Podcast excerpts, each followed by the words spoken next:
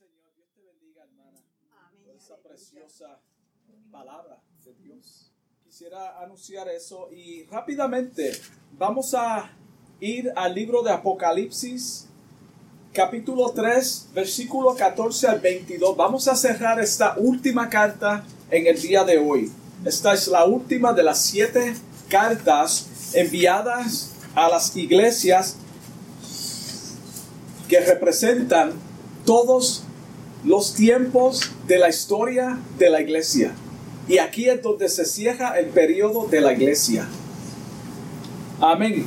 Lee la palabra de Dios en el nombre del Padre, del Hijo y del Espíritu Santo.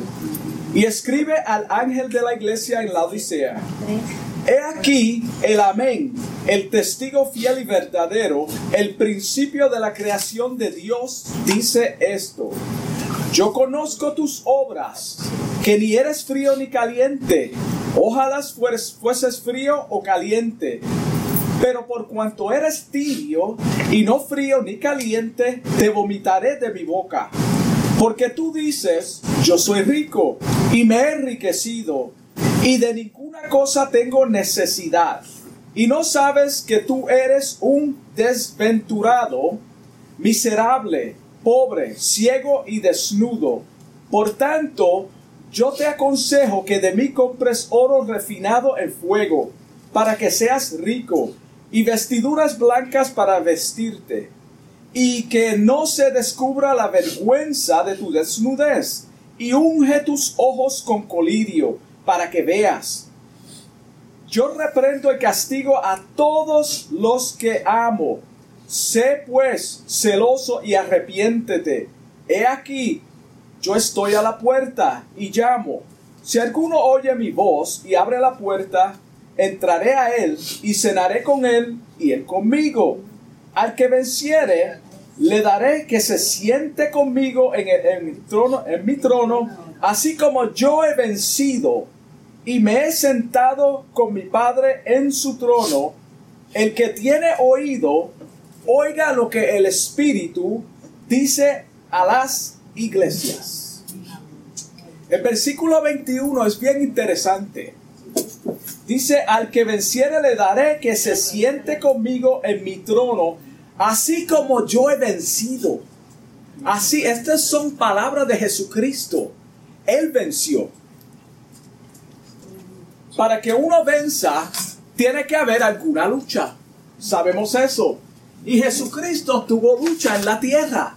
Él vino a sufrir. Él vino a ser maltratado.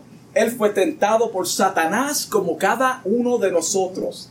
Y como dije anteriormente, esta es la iglesia de la Odisea, la última que representa el periodo de la iglesia actual de todos los tiempos. Y es la iglesia apóstata. Este es el tiempo que estamos viviendo. La semana pasada dijimos que en, Filadelfia, que es la iglesia del arrebatamiento, está esta iglesia. So, en medio de los que van a ser levantados, hay una falsa iglesia que continuará durante el periodo después de la iglesia verdadera. So, la iglesia no va a terminar. Lo que pasa es que va a ser una iglesia apóstata, falsa, donde el anticristo va a reinar y controlar. Va a ser una iglesia que estamos viendo hoy en día en muchos lugares que se trata solamente de falsedades, de dinero, de emoción, de falsas predicaciones. No se predica la palabra de Dios de arrepentimiento y de cambio interno. Esta es la iglesia que va a continuar. Entonces la introducción es desde que Juan el Bautista, cuando miramos el principio, cuando Jesucristo vino a la tierra, comenzó su ministerio. Sabemos que Juan el Bautista abrió el camino a Jesucristo. So desde ese tiempo hasta el día presente se ha estado, estado anunciando el mensaje de arrepentimiento. Esto no es nada nuevo los más que rechazaron el mensaje de arrepentimiento hasta el día de hoy son y fueron los religiosos durante toda la historia. Igual que hoy en día, ellos pensaban que no tenían necesidad de un Salvador. los religiosos no necesitan a Cristo y que se autonominan santos porque guardaban la ley. Por esto ellos no necesitaban un salvador. Eso es para los pecadores, aquellas personas que andan mal, que, que hacen cosas malas. Este es el precepto, el concepto que tienen personas que se dicen ellos mismos que son personas buenas. Ellos representan la iglesia tibia de los postreros tiempos que será rechazada por Cristo a menos, a menos que haya un verdadero arrepentimiento. So todavía como la semana pasada dijimos que hay esperanza. Todavía hay esperanza para la iglesia tibia o para aquellos que están tibio en medio de la verdadera iglesia. Esta ciudad de la Odisea sobresalía en toda la provincia romana por su gran riqueza por el comercio, por su práctica médica. Específicamente tenían una escuela oculista. En aquel tiempo tenían una escuela oculista donde venían personas de todas partes para recibir tratamiento para la condición de los ojos. Y tengan esto en mente porque mira las palabras que Jesucristo está usando. Él está diciendo que tú eres ciego. Acuérdate, la semana pasada dijimos que ellos van a ser vomitados y los llama tibio por una razón y hablamos del agua. No vamos a entrar ahí porque lo explicamos en el primer, la primera parte. En los tiempos antiguos no había gafas como tenemos hoy en día. El sol era siempre o sigue, sigue siendo el sol en el Medio Oriente es siempre caliente. Imagínate tú caminar todos los días, por ejemplo, en este estado que siempre hace sol sin gafas. Imagínate lo que eso va a hacer para tus ojos. Son tiempos antiguos no habían gafas de sol como tenemos hoy en día. So imagínate el daño y las enfermedades que causaban no solamente el sol, sino la tormenta de arena. La tormenta de arena. Yo no sé si ustedes han visto en televisor cuando se levantan esos vientos en el Medio Oriente que la arena ellos se tienen que tapar completamente. Imagínate este tiempo donde no había gafas. También tenían oro en abundancia. So esto era una ciudad rica. Tenían oro, tenían una escuela de, oculista muy prominente y tenían riquezas. Como centro bancario también, como centro bancario de Asia, era la más próspera de todas las ciudades de aquel tiempo. Mira todo lo que tenían.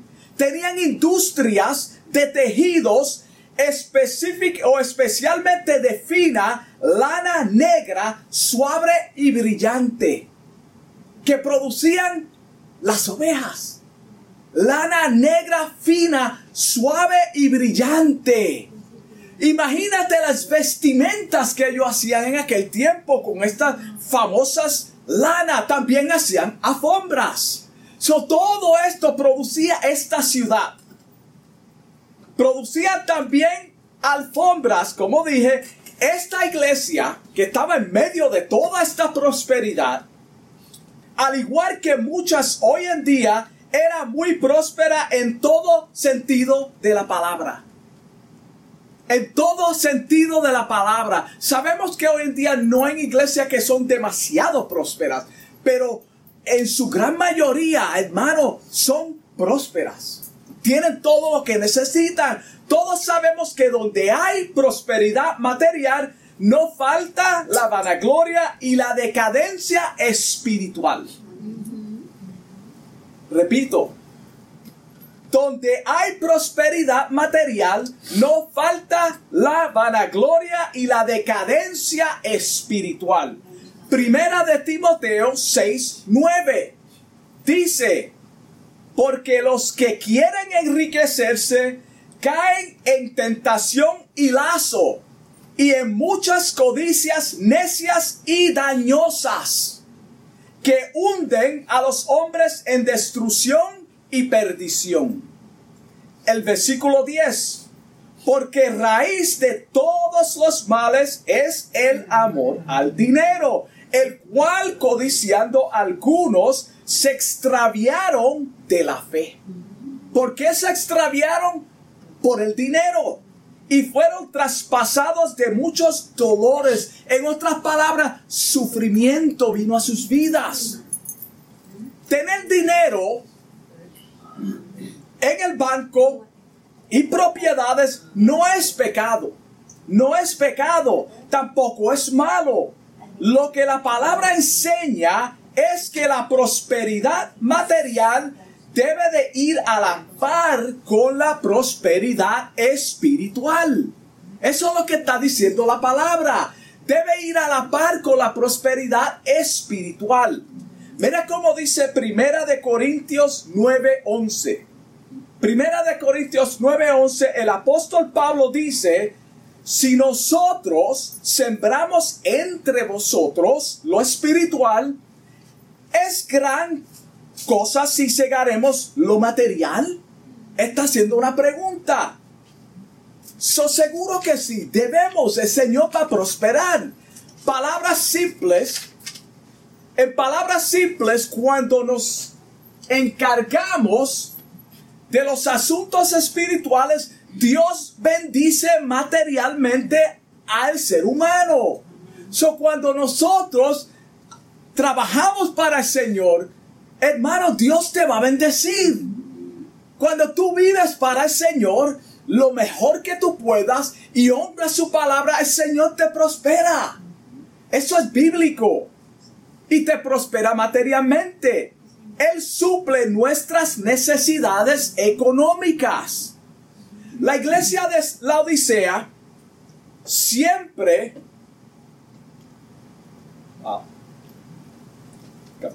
La iglesia de la Odisea se pusieron demasiado orgullosos por causa de la prosperidad.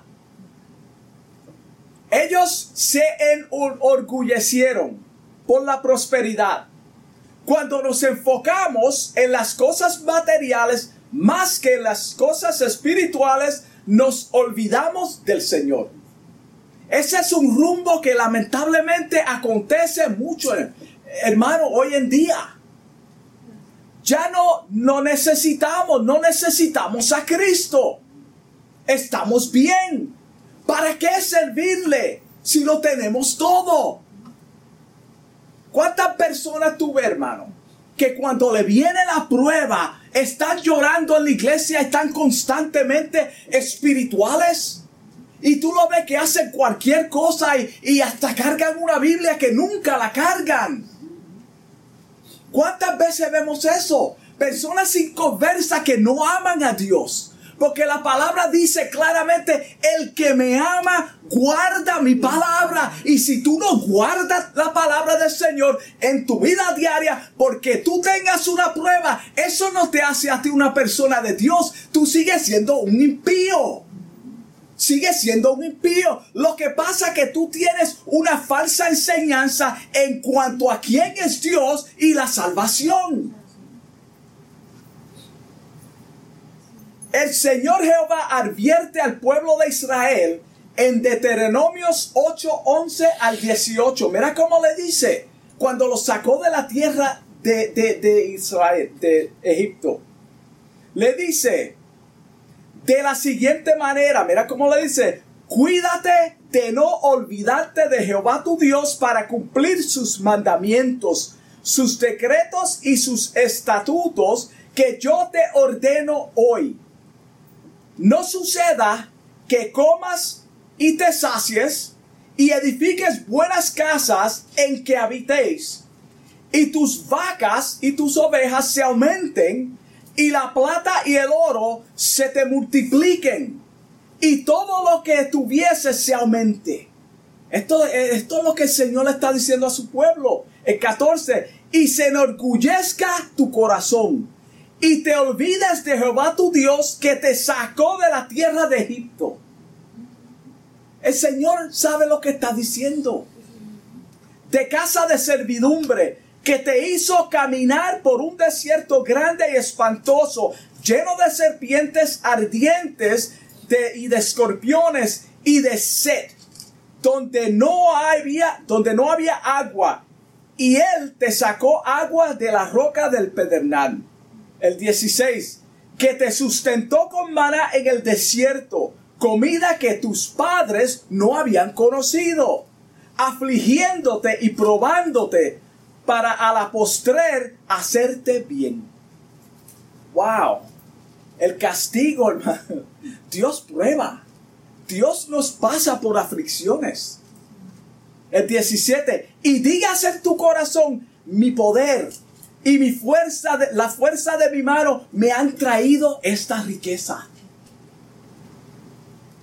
El Señor está advirtiendo, hermano, de la prosperidad como le advierte hoy en día a las iglesias. No haga el centro de tu vida lo material. Hoy en día muchos están más enfocados en construir catedrales con el fin de enriquecerse ellos mismos. Diluyen la palabra de Dios para llenar templos en vez de predicar de arrepentimiento que produce un cambio interno. De eso es lo que se tiene que estar predicando, no de dinero, hermano. Vamos a predicar del cambio que hace la palabra de Dios en la vida del ser humano. Olvídate del dinero, Dios suplirá.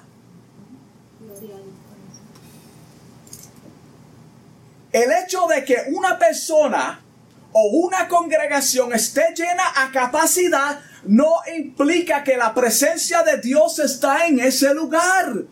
Eso no quiere decir que Dios está ahí. Por más que nosotros brinquemos, por más que nosotros alabemos, si verdaderamente no hay un genuino arrepentimiento en el pueblo y el corazón del pueblo esté verdaderamente convertido al Dios, al Señor, hermano, seremos vomitados como la iglesia de la Odisea.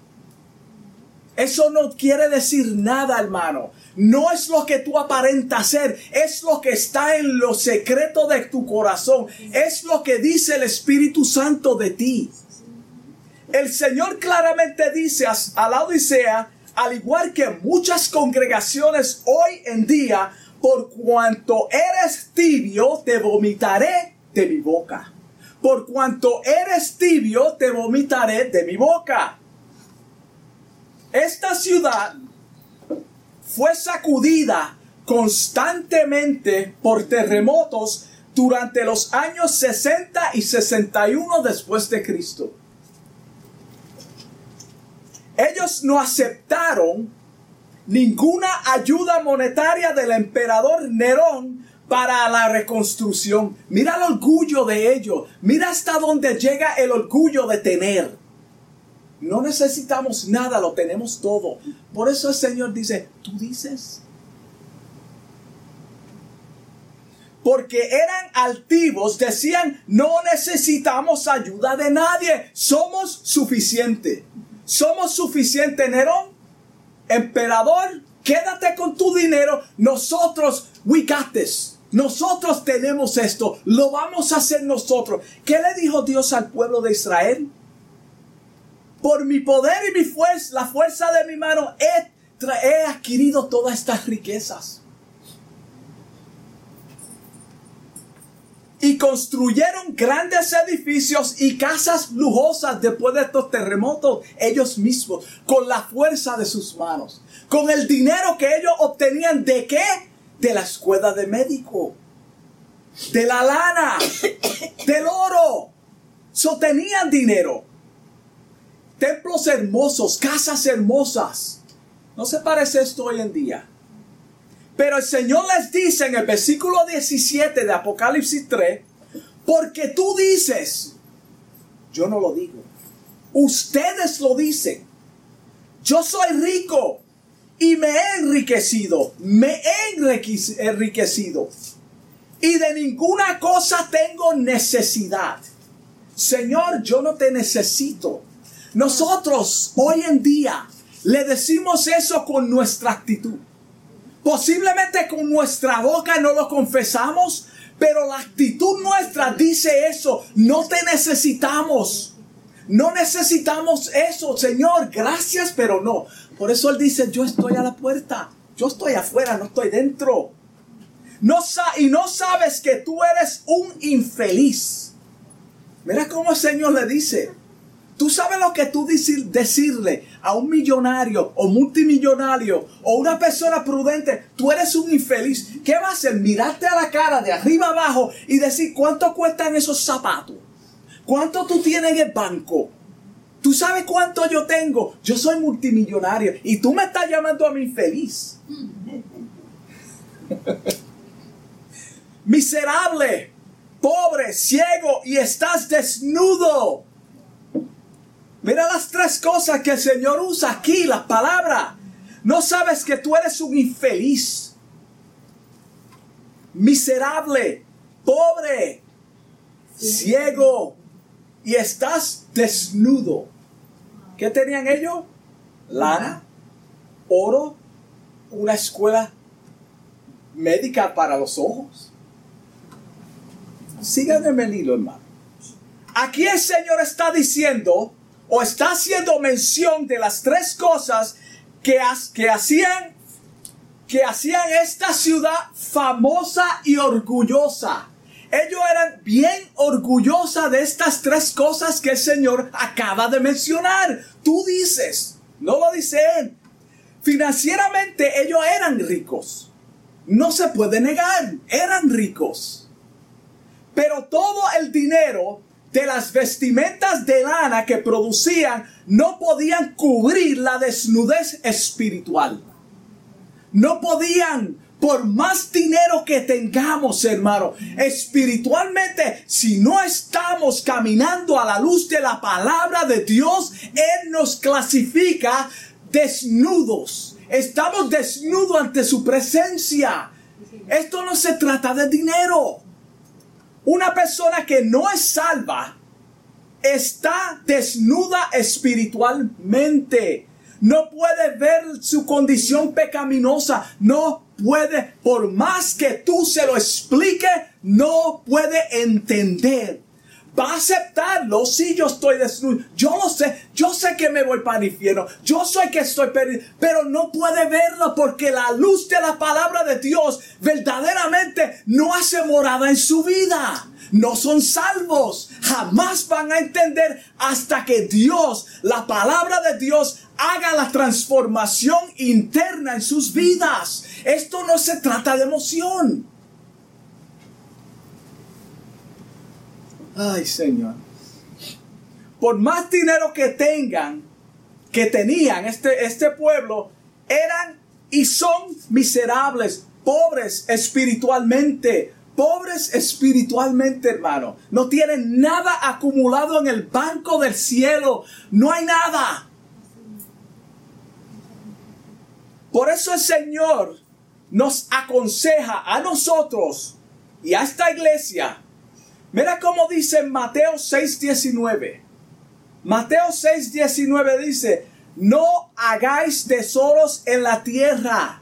No hagáis tesoros en la tierra donde la polilla y el orín corrompen y donde ladrones minan y hurtan. El 20, si no, aquí está la clave. Si no, haceos tesoros donde en los cielos donde ni la polilla ni el orín corrompen y donde ladrones no minan ni hurtan. Ahí es donde nosotros tenemos que estar invirtiendo nuestro tiempo, hermano, nuestra vida en lo celestial. Cristo le dice a esta iglesia que a pesar de tener medicina para los ojos, son ciegos espiritualmente. Son ciegos no pueden discernir entre el bien y el mal, no son capaces de ver su condición de tibieza. No son capaces, hermano. La iglesia de la Odisea que se va a quedar, no va a poder ver su condición. Piensan que están bien. ¿Cuántas congregaciones vemos del mismo sexo que piensan que están bien. Ellos dicen nosotros somos las ovejas, las otras ovejas. No vamos a entrar ahí. Mira cómo dice Primera de Corintios 2.14. Pero el hombre carnal no percibe las cosas que son del Espíritu de Dios, porque será, porque el, el, para él son locura y no las puede entender, porque se han de discernir espiritualmente. Wow. Percibir es adquirir conocimiento a través de los sentidos. Mira, mira lo que significa esa palabra. Por eso en Romanos 1, cuando tú lees ese capítulo que dice que su, su entendimiento se emboteció, Dios lo entrega a pasiones que ellos mismos no pueden entender su condición ni ven su condición porque se han de discernir espiritualmente. Así se encuentran muchos hoy en día. Por más que se les presente su condición de pecado a través de la palabra de Dios, no aceptan. No aceptan. Hermano, tú puedes predicarle a una persona que verdaderamente no va a aceptar a Cristo o no acepta a Cristo y puede sí, sí, sí, sí. Pero hermano, sus acciones dicen lo contrario. No va a aceptar la palabra de Dios. Piensan que necesitan, no necesitan arrepentimiento. Para ellos están bien. Yo me siento bien. Tú sabes lo que sentirse humanamente por tu propia condición te puede, a dónde te puede llevar? Al error. Al error, hermano. Esto no se trata de cómo yo me siento. Es lo que dice el Espíritu de mí. Es lo que dice la palabra quien yo soy. Cuando la palabra de Dios habla de la desnudez, es una persona impía sin la justicia de Dios. Mira qué sencillo. Palabra dura para que se incomode esta iglesia. Sí. Una persona impía sin, eh, no tiene la justicia de Dios. Y una persona que no tiene la justicia de Dios, de, Dios por, a través de Cristo está en enemistad con Dios. ¿Tú sabes lo que tú tener un enemigo? ¿No te pasa? Una persona impía está en enemistad con Dios. Mira cómo dice Isaías 3:11. Isaías 3:11 dice, ay del impío, mal le irá, porque según las obras de sus manos le será pagado. Le será pagado según las obras de sus manos. Le será pagado. En otras palabras, el juicio vendrá sobre tu vida. Romanos 2.5 dice, pero tú pero por tu dureza y por tu corazón no arrepentido, atesoras para ti mismo ira para el día de la ira y de la revelación del justo juicio de Dios. Mira, eh, eh, eso es lo que dice Romanos capítulo 2.5, no lo digo yo. ¿Qué dice la palabra de Dios de la justicia a nuestro favor? Eso es lo que dice la justicia de Dios de aquellos que no lo aceptan. Mira lo que dice Romanos 5.1. Justificados. Justificados. Somos justos. Pues por la fe tenemos que paz para con Dios por quien por medio de nuestro Señor Jesucristo. Mira la diferencia. Las vestiduras negras que producían en la Odisea no cubría la desnudez espiritual por más bonita que era, no cubría la desnudez. Por más bonito que te vistas, si no has nacido de nuevo y vives en santidad, eres un miserable, pobre y desnudo. Con todos los vestidos y ropas extravagantes, sus obras pecaminosas serán manifiestas ante los ojos del amén que dice, yo conozco tus obras. Yo conozco tus obras. Apocalipsis 16, 15 dice, he aquí yo vengo como ladrón. Excepto que aquí él no es ningún ladrón. Es una comparación para que nosotros entendiéramos algo que él quiere asegurarse que nosotros entendamos. Un ladrón no te avisa. Un ladrón, no te da un heads up. Solamente aparece cuando tú menos te lo esperas. Eso es lo que está diciendo el Señor. Él no es ladrón. ¿Tú sabes por qué? Porque Él compró la novia que viene a llevarse. Él tiene todo derecho legal para reclamarla. Él lo que está diciendo, ten, esté alerta porque yo vengo cuando tú menos te lo esperas. Bienaventurado el que vela. ¿Qué es velar, hermano? No es pararte a frente de la ventana a ver tu vecino cuántas veces pasa. No espera la hora que llega tu vecino vecina. No espera cuántas veces tu vecino falta a la iglesia. Eso no es velar, hermano.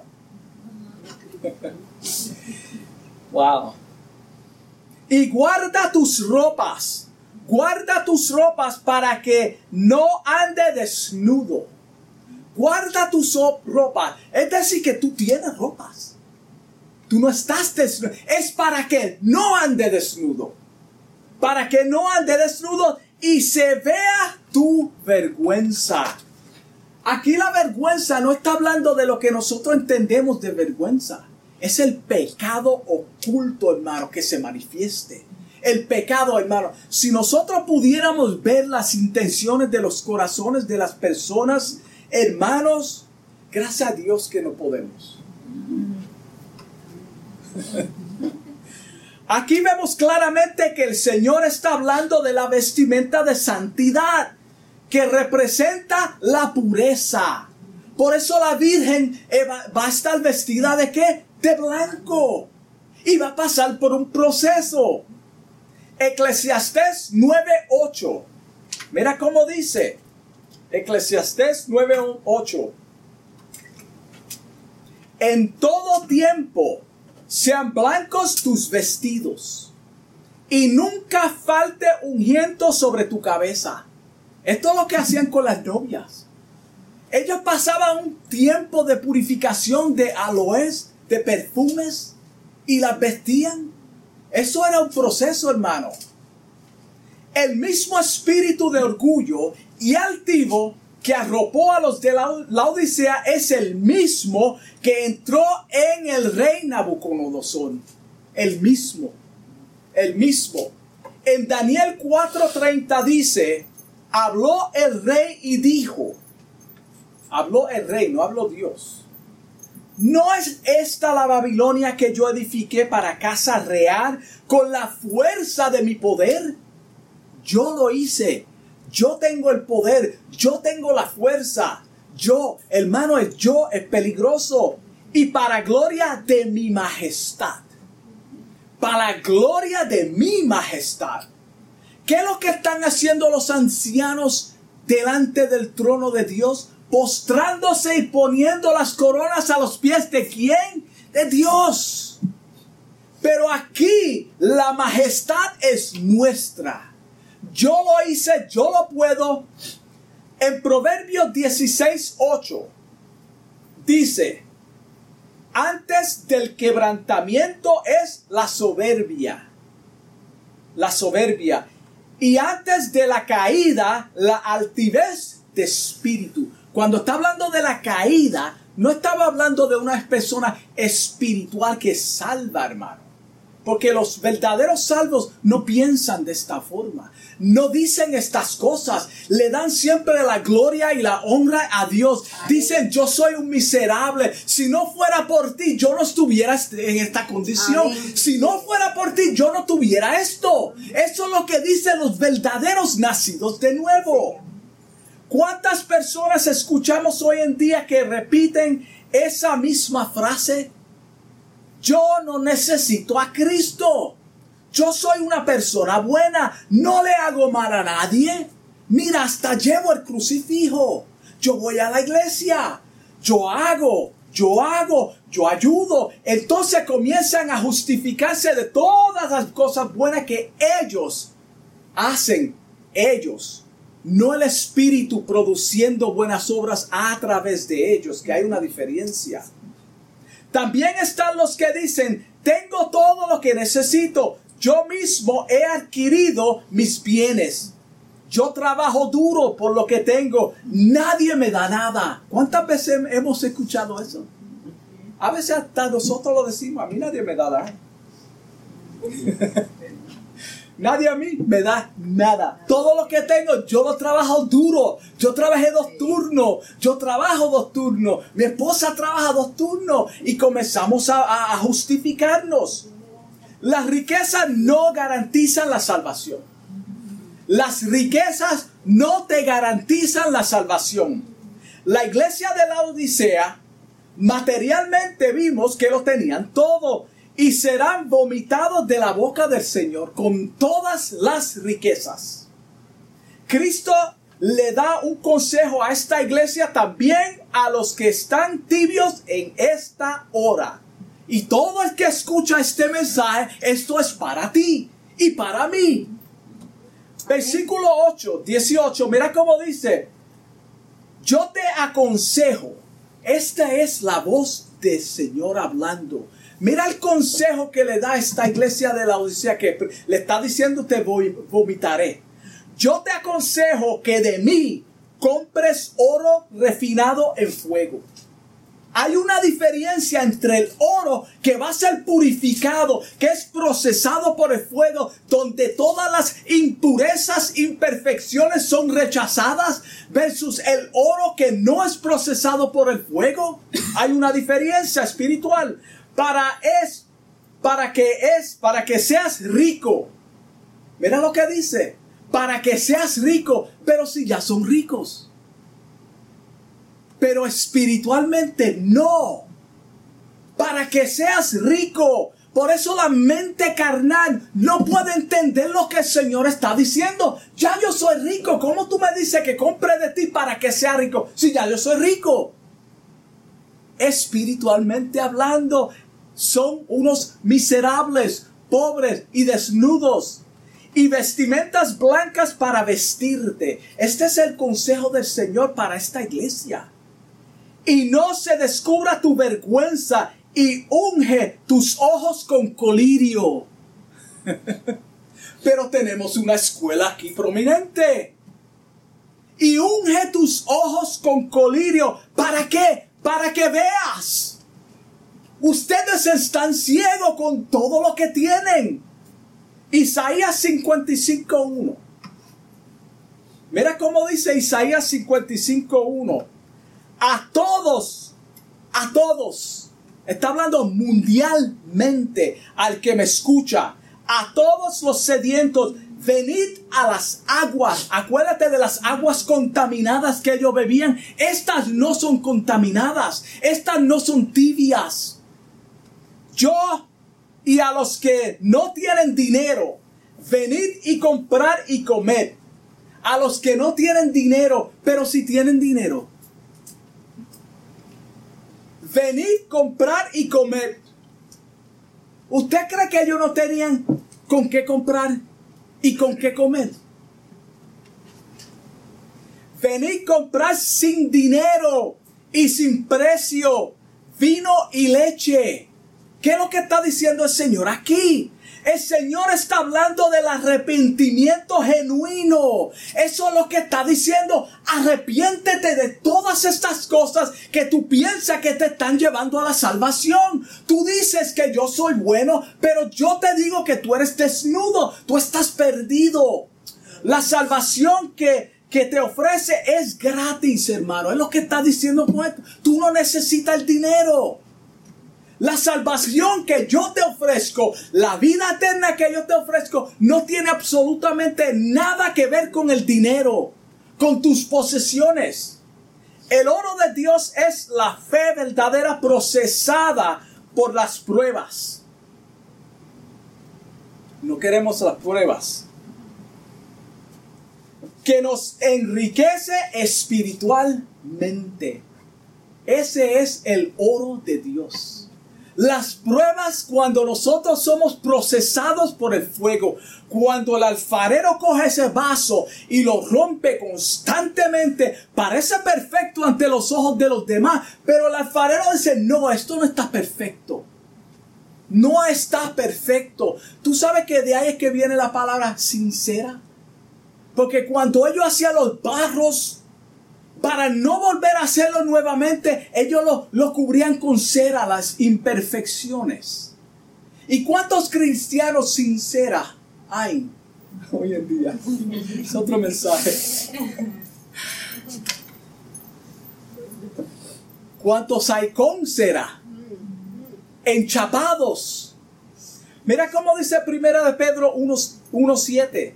Primera de Pedro 1.7 dice, para que sometida a prueba vuestra fe, mucho más que el oro precioso, el cual, aunque perecedero, se prueba con fuego. Se prueba con fuego. ¿Tú sabes que la iglesia es procesada por el fuego? Si tú ves el libro de los hechos, ¿qué pasó? Ellos estaban pasando por el fuego de las pruebas. Hasta el día de hoy nosotros pasamos por el fuego de la prueba no a la magnitud que antes pasaban en, el libro de los hechos, pero pasamos por el fuego de la prueba. Sea hallada en alabanza, gloria y honra cuando sea manifestado Jesucristo. Mira el propósito de esto. Cristo Jesús vende este oro de la fe. Él lo que te pide es arrepentimiento que viene solamente a través de leer o escuchar la palabra de Dios. El arrepentimiento no viene de otra forma. No es que yo sentí algo en mi corazón y me dijo. Es la palabra de Dios que transforma el corazón del hombre. La palabra de Dios es que hace el cambio en el ser humano. Mira cómo dice Hebreo, Hebreos 11:6. Pero sin fe es imposible agradar a Dios. Las las emociones y entretenimiento no producen esta fe. Esto no lo produce el entretenimiento y la fe, a mí las emociones. Mira cómo dice Romanos 10, 17. Así que la fe, la fe es por el oír, por el oír. El oír por la palabra de Dios. No hay otra forma. Es por la palabra de Dios. So, antes que la iglesia sea levantada, Cristo ofrece una última oportunidad para los que todavía están tibios. Hermano, el mensaje, por eso es importante el mensaje de este tiempo. Hermano, que sea un mensaje que transforme, transforme, porque esto se trata de la vida eterna, hermano. Olvídate de los demás. Es que el Señor trate con tu corazón, con tu vida personalmente, que te cambie. Y, y purificación mediante la sangre de Cristo. Es la sangre de Cristo que nos purifica. También te ofrece la vestidura blanca, que es la limpieza interior que se refleja en la vida exterior a través de los frutos del Espíritu. Eso es lo que Cristo ofrece. Cuando Cristo nos viste de la justicia de vergüenza y de la vergüenza de la desnudez, el pecado es quitado de nuestra vida. Ahora caminamos en santidad. Eso es lo que hace la palabra de Dios. Así como Caín y como, como Adán y Eva, perdón, andaban en vergüenza por causa de su desnudez espiritual, muchos también se encuentran en la misma condición. Acuérdate que ellos se escondieron. Andaban en qué? Vergüenza espiritual. Cuando Cristo nos cubre con el manto blanco de justicia, caminamos en el Espíritu Santo.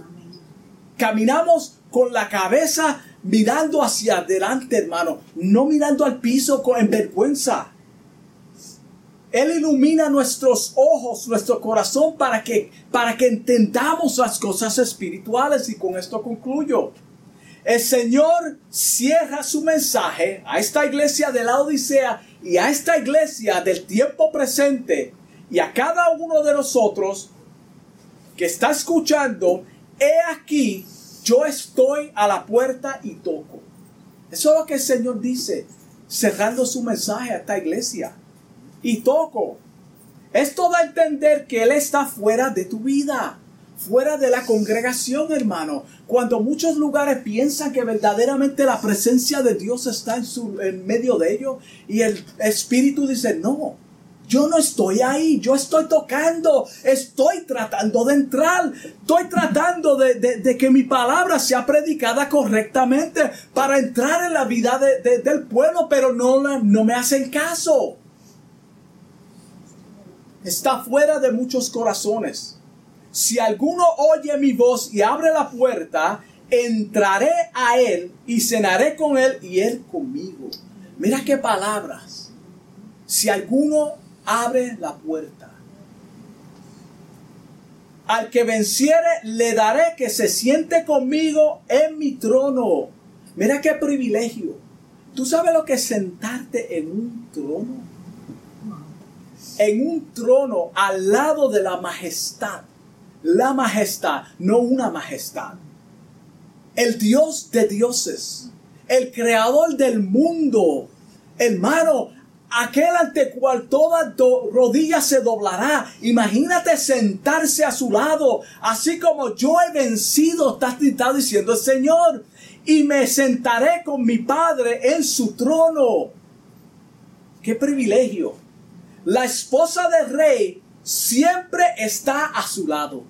Cuando tú ves a un rey, ¿quién está sentado a su lado? Su esposa, no su amante no nadie que no se ha transformado. Es la esposa del esposo que está siempre a su lado. Los redimidos que somos, la esposa del rey, seremos juntamente, estaremos juntamente a su lado.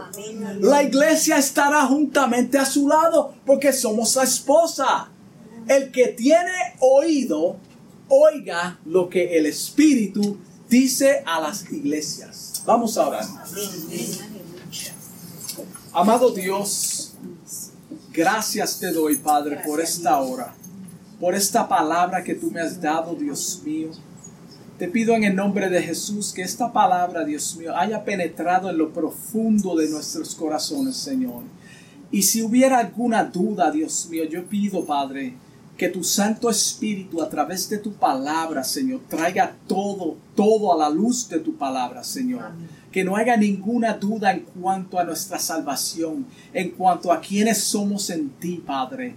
Yo te pido, Padre, por cada hermano, por cada hermana en esta hora, por cada persona que nos escucha, Señor, que tu palabra, Señor, sea real, Señor, en nuestras vidas.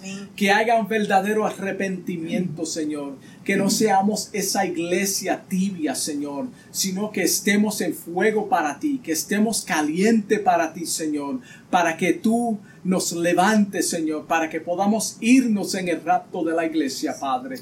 Te doy gracias en el nombre de Jesús. Amén. Dios bendiga.